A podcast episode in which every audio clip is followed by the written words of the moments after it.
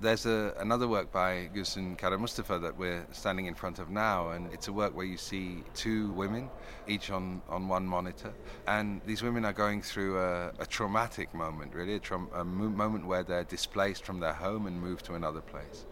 And what this video reminds us of is the movement of population in the 1920s between Greece and Turkey. So in one film is a Muslim woman in, in Selanik, in what's now called Thessaloniki,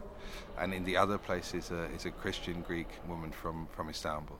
Uh, and these two have to leave their homes, but clearly in their hearts, in their minds, in their emotions, they never really leave behind what they believe to be their home.